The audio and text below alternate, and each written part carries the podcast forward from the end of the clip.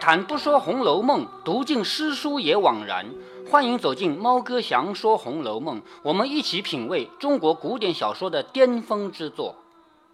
刚才我们看到贾强和贾蓉两个人来，贾蓉说的话呢，就是关于他家怎么怎么造大观园，这个用地啊，用哪块地的事儿。贾强说的话呢，就是他要去苏州买东西，为了大观园，为了将来元妃回来，我们家要买教人唱戏的这个教练。还要买小姑娘学唱戏，还要买乐器，还要买行头这些东西，要派他去苏州。那么在这个过程中呢，贾琏有点不放心。这个时候，贾蓉悄悄地去拉一拉王熙凤的衣服，让王熙凤出面。王熙凤三言两语就摆平了这个事儿，就让贾强去了。这样的话，其实就是帮着贾强保住了一个工作。那我们再回忆前面。毒设相思局的那一回，你就知道贾蓉、贾强这两个人跟王熙凤关系这么好，王熙凤一定会帮的嘛，对不对？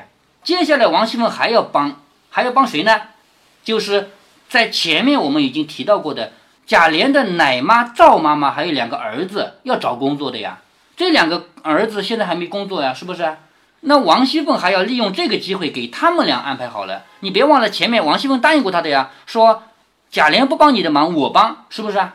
好，接下来凤姐儿又向贾琏说：“既然这样，我有两个妥当的人，就是我这还有两个很好的人。什么叫妥当啊？就办事办得很好的人，那这种人才可以介绍给你。如果我这有两个吊儿郎当的人，干什么事干不好的人，我能让他去吗？不行，是不是？所以说我这里还有两个妥当的人，你就带他们去办，这个便宜了你呢。什么意思啊？我给了两个好的人，你让你带着去，不是帮你的忙了吗？是不是啊？说这个便宜了你呢。”贾强连忙陪笑着说。正要和嫂嫂讨两个人呢，这可巧了。你看这个贾强说话多会说，你别忘了前面打架的那回，贾强是最聪明的一个，是不是啊？他点起火来以后自己跑了嘛，对吗？所以贾强这个人非常灵活，非常会说话。王熙凤要派两个人给他，明摆着是要给两个人安排工作，但是贾强不说，好啊，你把两个人派给我，这等于你帮人家的忙了，是不是啊？他反而说什么？他反而我正好要问你讨两个人呢。那这样的话，就你就不用欠我的人情了。比方说啊，比方说你现在吃饭缺一个碗，你要问我借个碗的话，那你就低声下气的问我借，你还欠我一个人情，是不是？那反过来说，哎呀，我正好多一个碗没地方放的，你拿去吧。这样的话，你就不用欠我人情了吧？是不是这个道理啊？嗯，想得通吗？我再给你举一个例子啊，曹操你知道吧？曹操这个人，当时的皇帝叫汉献帝啊。已经是落魄到什么程度，成了要饭的了。就是皇帝成成了要饭的人了。那个时候，那但是曹操他因为他手里有军有军队，所以他打下一片天空来的话，在他的那个地方是有保障的嘛，对不对？那曹操就把皇帝接到我这儿来，好，你在我这儿住着，我要给你生活物资吧，脸盆儿、澡盆儿、碗筷，这种要给你的吧，是不是？但是如果曹操就把这些脸盆啊、碗筷啊拿去给皇帝的话，皇帝要不要谢谢？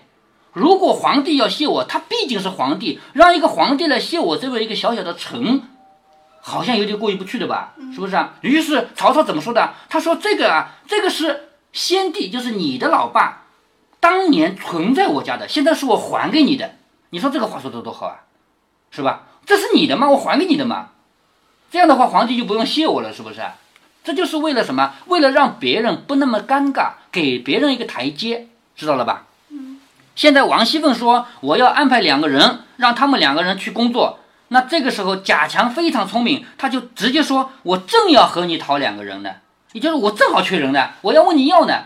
这样的话，你王熙凤就不用欠我的人情了，懂这个道理了吧？”说这可巧了，于是就问名字。你看啊，王熙凤根本就不知道赵妈妈的两个儿子叫什么名字。她前面不是说我有两个很妥当的人吗？很妥当就表示我了解他们啊，他们干得好呀，是不是啊？但是现在真的要问名字了，不知道，所以王熙凤也在说假话，是不是啊？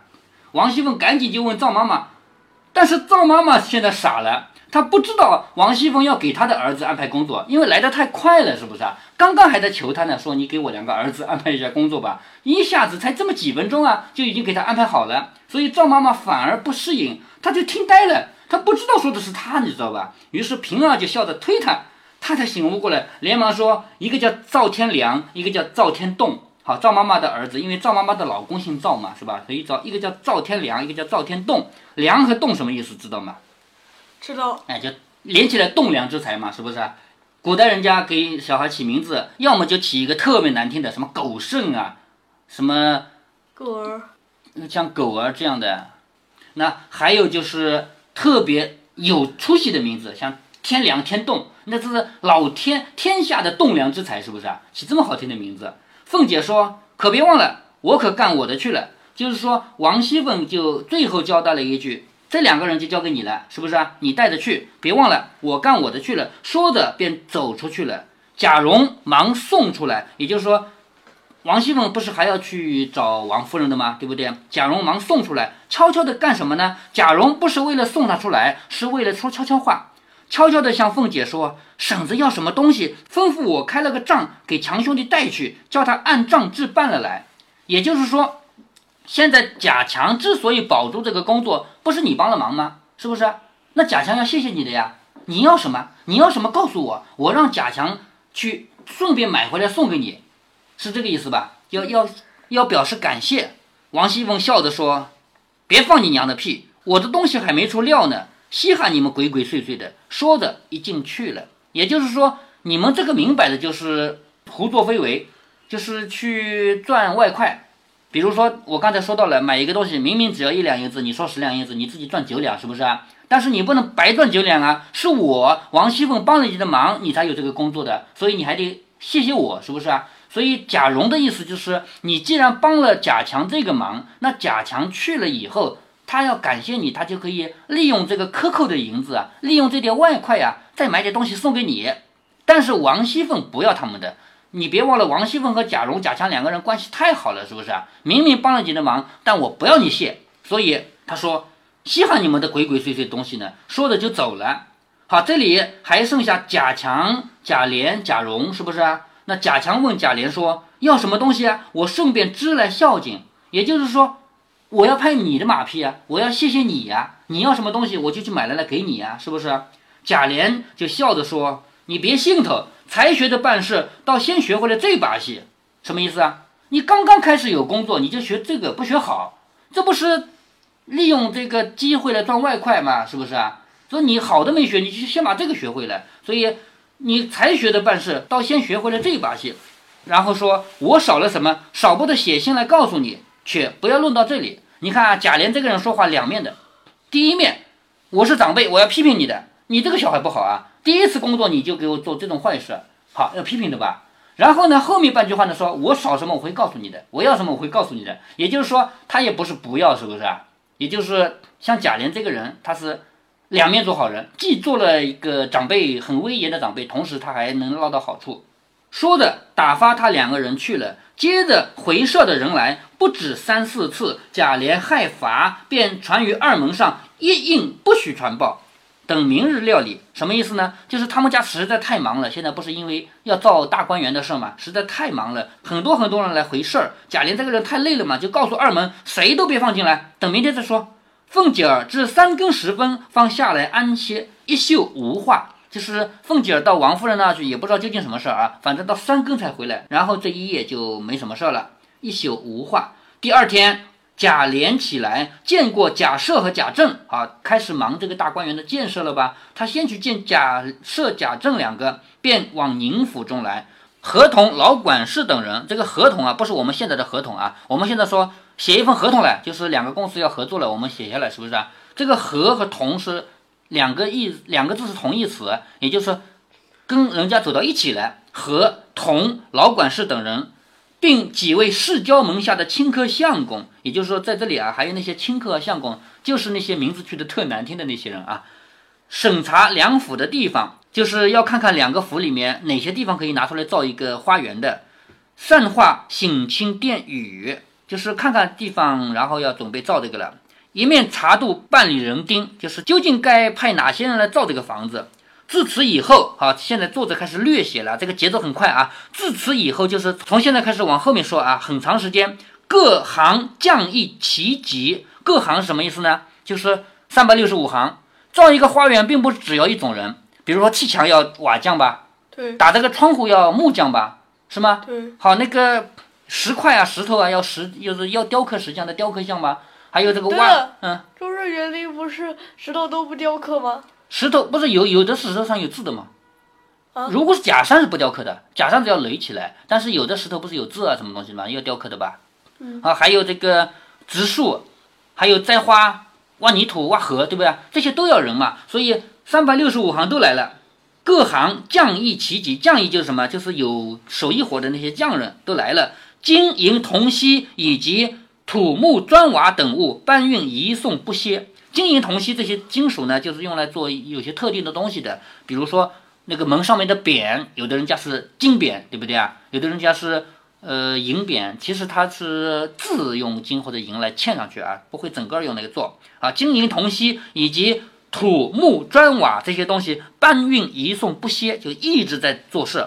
先令匠人拆宁府汇芳园墙垣楼阁。好，原来提到的那个汇芳园，就是前面还在里面唱过戏的，是不是啊？先把那个墙拆了。为什么呢？因为宁国府和荣国府中间是有墙的，他们中间是不通的，对不对啊？把那个墙拆了以后，宁荣两个府中间一块地方就连在一起了吧？所以他们宁国府出一块地方，荣国府出一块地方，合起来成了一个大观园，这样子出来的。好，先拆那个园子的墙，直接入荣国府的东大院中。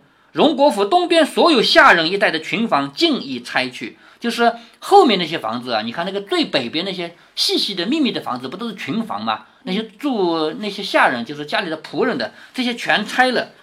当日宁荣二宅虽有一巷借通不断，就是宁荣两个宅子中间是有一个小小的巷子通的，然这小巷一系私地，非官道。就是那个小巷呢，是很小的那个巷，不能走大路，不能走大车子，故可以连署。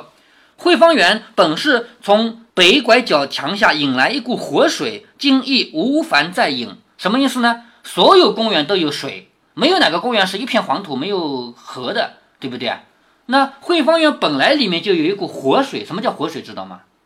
什么？就是流淌的水啊。如果是一个死坛子的话，那个水不是越来越脏吗？对不对？那流淌的水是永远干净的嘛。所以汇芳园本来就有流淌的水，现在没有必要再去引一。水来了，其山石树木虽不复用，就是里面本来就有的假山啊、石头啊、树木啊，虽然不够，假设住的乃是荣府旧园，其中竹树、山石以及庭轩栏杆等物，皆可挪就前来。什么意思呢？就是假设住的，你看另外一个图，假设住的不是偏东边那个小院吗？对不对？假设院那里面的东西就可以拆了来用，就是他们家并不是所有东西都买新的。把这些临时可以用的东西也拿出来用，比如什么？就是拆房子不是拆出很多的门窗啊，包括那个栏杆啊、石块啊，那些都可以用的吧？对吧？如此两处又甚近，凑来一处，省得许多财力。众亦不敷，所添亦有限。什么叫众亦不敷呢？众就是就算不敷，就是入不敷出就不够的意思。就算不够，添的也有限。全亏一个老民工，好山子野者，一一筹划起造。好，老民工是什么呢？就是一个老先生，多亏了这个老先生叫山子野，这个不是真名啊，是他的号，号叫山子野。这个人是会造这个园林的，他懂这个东西的，是他一一筹划的起造。好，下面这一段短短的一段话，其实已经过去很长时间了，因为整个园子造起来也不是一个短期工程，是不是啊？贾政。不惯于俗物。好，贾政这个人，他整天念书会念的，当官也会当的。然后除了念书当官以外，他就去陪着那些青客相公聊聊天啊，下下棋。他不会去管这些事情，所以不惯于俗物，只凭着贾赦、贾珍、贾琏、赖大、来生、林之孝，还有吴兴登、张光、陈日新等几个人安插摆布，就是这个园子的建造啊，就是这些人在起作用。凡堆山凿池。堆山就是把一些泥土和石头堆出一个假山来，叫堆山。凿池呢，就平地上再往下挖，挖出一个池子来。凡堆山凿池，起楼树阁，这个很好理解吧？就是楼和阁都是指楼房，起楼树阁嘛，对吧？种竹栽花，很好理解吧？种竹子栽花。一应点景等事，又有山子野制度，就是这个山子野这个人啊，他是懂园林的，都由他来。下朝闲暇，不过各处看望看望，就是他下了朝，他不是当官的吗？要去上朝吗？下了朝以后，他不过就是左看看右看看，看看而已。最要紧处和贾赦等商议商议罢了。贾赦只在家高卧，就是前面说贾政啊，贾政是不惯这些俗物的，就是这些俗事他不管的。贾赦呢，他也是在家睡睡觉。有那些小事呢，等贾珍或者自去回明，或写略解，或有话说，便唤贾琏和赖大等。也就是说，贾赦他也不亲自来管，有事呢，他让他的后辈像贾琏啊，以及他的仆人像赖大啊这些人来管理。贾蓉单管打造金银器皿。好，贾蓉的工作是什么呢？金银器皿就是里面的盆子啊，还有这个，比如说灯盏的台盘，就是点蜡烛不是直接点在桌子上的，也有一个烛台的吧？这些东西都是用金银做的嘛。就是贾蓉专门管这个。那贾强呢？前面提到的，贾强已经往姑苏去了嘛，就是这里就不派他的活了，对不对？好，贾珍、赖大等又点人丁，又开册籍、监工等事，就是要安排人干活，总得一个一个人安排下来的。点人丁就是点点有多少个人，开册籍呢就是列一个名单，还有监工就是管理这个工程工期。一笔不能写到，什么叫一笔不能写到？就作者这里想要略写，他要去详写造花园的话，这一本书都不够，是不是？所以他要略写了，说一笔不能写到，不过是。宣谈热闹非常而已，暂且无话。也就是说，这些事情啊，我不写了，不过就是热闹罢了。且说宝玉，好，作者一下子就去写宝玉了。且说宝玉因京中有这等大事，贾政不来问他的书。也就是说，贾政按理说要经常问问儿子，你读书读得怎么样，是不是啊？那因为家里忙嘛，所以老爸也管不到这个了，也不来问他的书了。心中是一件畅事，好高兴啊！老爸不来问我读书读得怎么样，因为贾宝玉最怕的就是他老爸，是不是？说无奈秦钟之病日重一日，好，这里又要写到秦钟了吧？这个小说始终是把繁华和毁灭在交织着写。秦钟的病一日重一日，也着实悬心，就是他心里啊一直悬着，不能乐业。这日一早起来，才梳洗完毕，意欲回了贾母，又去看秦钟，忽然见明烟儿在二门的照壁前探头缩脑。明烟是不能进来的嘛，是不是啊？他就在那探头看。看来就有事了，对不对？宝玉忙出来问他做什么。明烟说秦相公不中用了，所以不中用就是快死了。宝玉听说吓了一跳，连忙问：“我昨儿才瞧了他来，还明明白白的，怎么就不中用了？”明烟说：“我也不知道，才刚是他家的老头子来特告诉我的。”宝玉听了，忙回身回明贾母。贾母吩咐说：“好生派妥当的人跟去，到那里静一静同窗之谊，就回来，不许多耽搁了。”就是你跟他是同学关系，他要死了，必须去见他一面，对不对？但是不能多耽搁，派了人跟着去。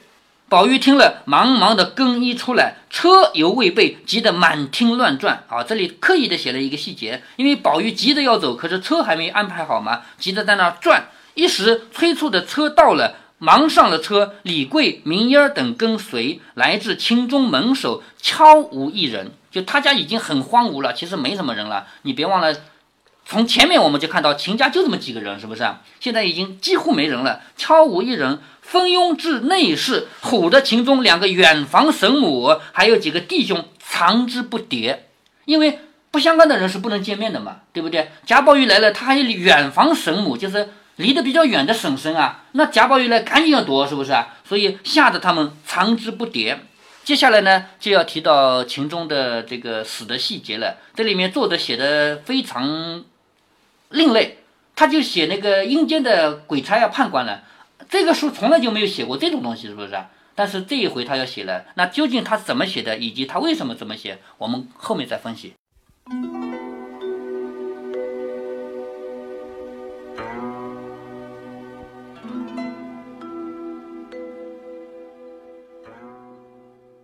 在这一集中，我们看到王熙凤是怎么给人安排工作的，这叫神速啊！要知道，他答应赵妈妈的时候，可根本不知道贾蓉、贾强要来，不可能预先想好要给一个什么样的工作人家做。可是机会出现在眼前，他只用一句话就把事儿办完了。这种速度，就连前来求他的赵妈妈都完全没有看懂。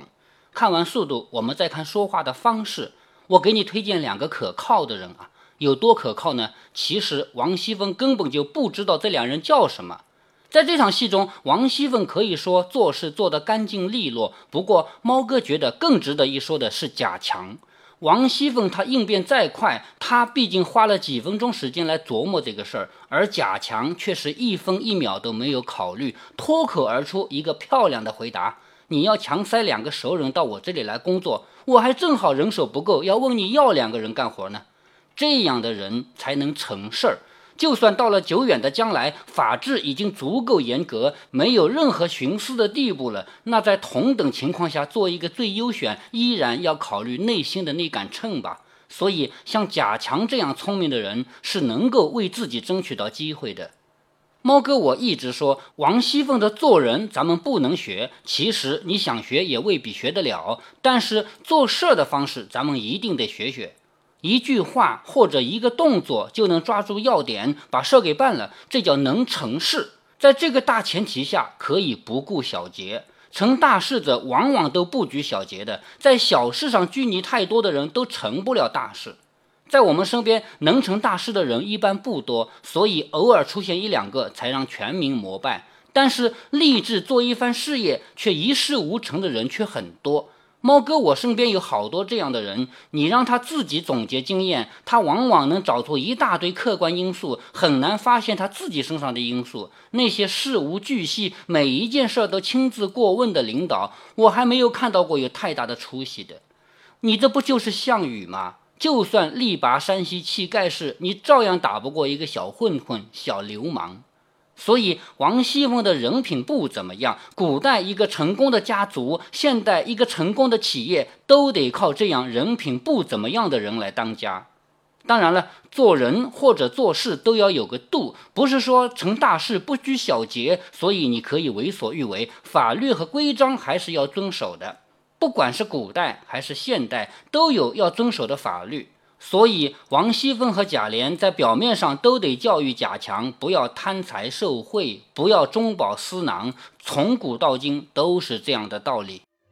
如果您觉得猫哥的读书分享有益有趣，欢迎您点击订阅，这样您将在第一时间收到猫哥的更新提醒。如果您有什么要对猫哥说的，不管是赞还是批评，不管是提建议还是唠唠嗑，欢迎您在节目下方留言。